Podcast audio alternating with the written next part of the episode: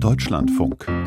Informationen am Morgen. Schon seit Mitte Januar steht es eigentlich fest, wer die europäischen Sozialdemokraten als Spitzenkandidat im Juni bei, der Euro, bei den Europawahlen anführen wird.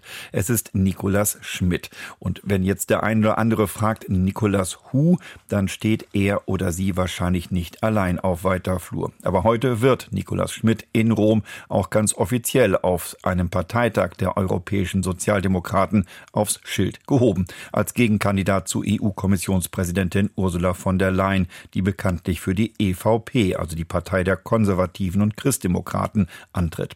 Caroline Born stellt den weithin unbekannten Nikolaus Schmidt vor. Nikola, wer? So betitelt das Magazin Politico einen Artikel über Nikolaus Schmid. Wer ist dieser Luxemburger, der Spitzenkandidat für die europäischen Sozialdemokraten werden will, obwohl ihn außerhalb seines Landes kaum einer kennt? Nur die wenigsten wissen, dass er seit fast fünf Jahren EU-Kommissar für Beschäftigung ist. Ihn selbst scheint das nicht zu stören. Me wie Madame äh, von der Leyen Präsidentin Ginas äh, ich bin net sicher, dat iwwer die Deitsch Grenzen raus äh, vielleicht Madame von der Leyen kannten. Wie viele Menschen jenseits der deutschen Grenzen Ursula von der Leyen kannten, bevor sie Kommissionspräsidentin wurde, kontert er im luxemburgischen Radio. Momentan ist von der Leyen noch Schmieds Chefin.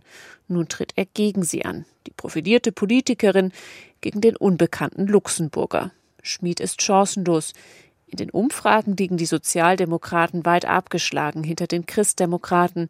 Es ist eine undankbare Aufgabe, für die sich neben Schmied kein anderer Sozialdemokrat beworben hat. Eigentlich sollen die Parteien für die Kandidatur um den Kommissionsvorsitz ihr Top-Personal aufstellen so die Idee eines Spitzenkandidaten, auch wenn am Ende die Staats- und Regierungschefs entscheiden.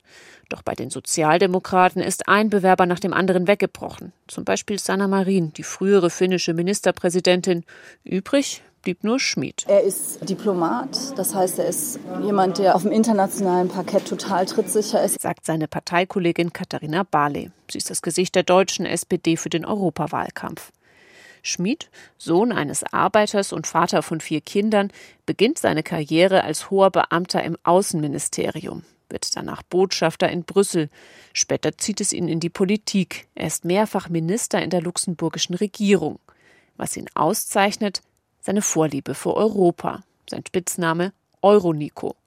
Andere werden nach Brüssel verbannt. Euronico will dorthin.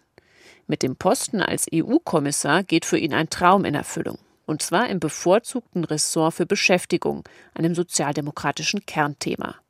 Schmieds Erfolg die Durchsetzung des EU-weiten Mindestlohns. Allerdings, so stellte er es in einem Interview mit dem Deutschlandfunk vor gut zwei Jahren klar, es geht nicht um einen einheitlichen Mindestlohn, sondern um Standards. Wir haben gesagt, wir brauchen in Europa, in den Ländern, wo es Mindestlöhne gibt, in verschiedenen Ländern bessere Mindestlöhne. Schmid ist kein schillernder Politiker wie seine Landsmänner Jean Asselborn oder Xavier Bettel.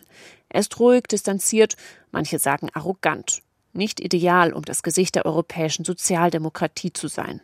Aber gute Reden halten kann er. Und ergänzt Parteikollegin Bali. Luxemburger haben immer den großen Vorteil, dass die überhaupt nicht national unterwegs sind. Also dass die wirklich europäisch denken und äh, deswegen sind die auch so erfolgreich auf dem europäischen Parkett. Was den 70-Jährigen noch ausmacht, verlieren kann er nicht viel.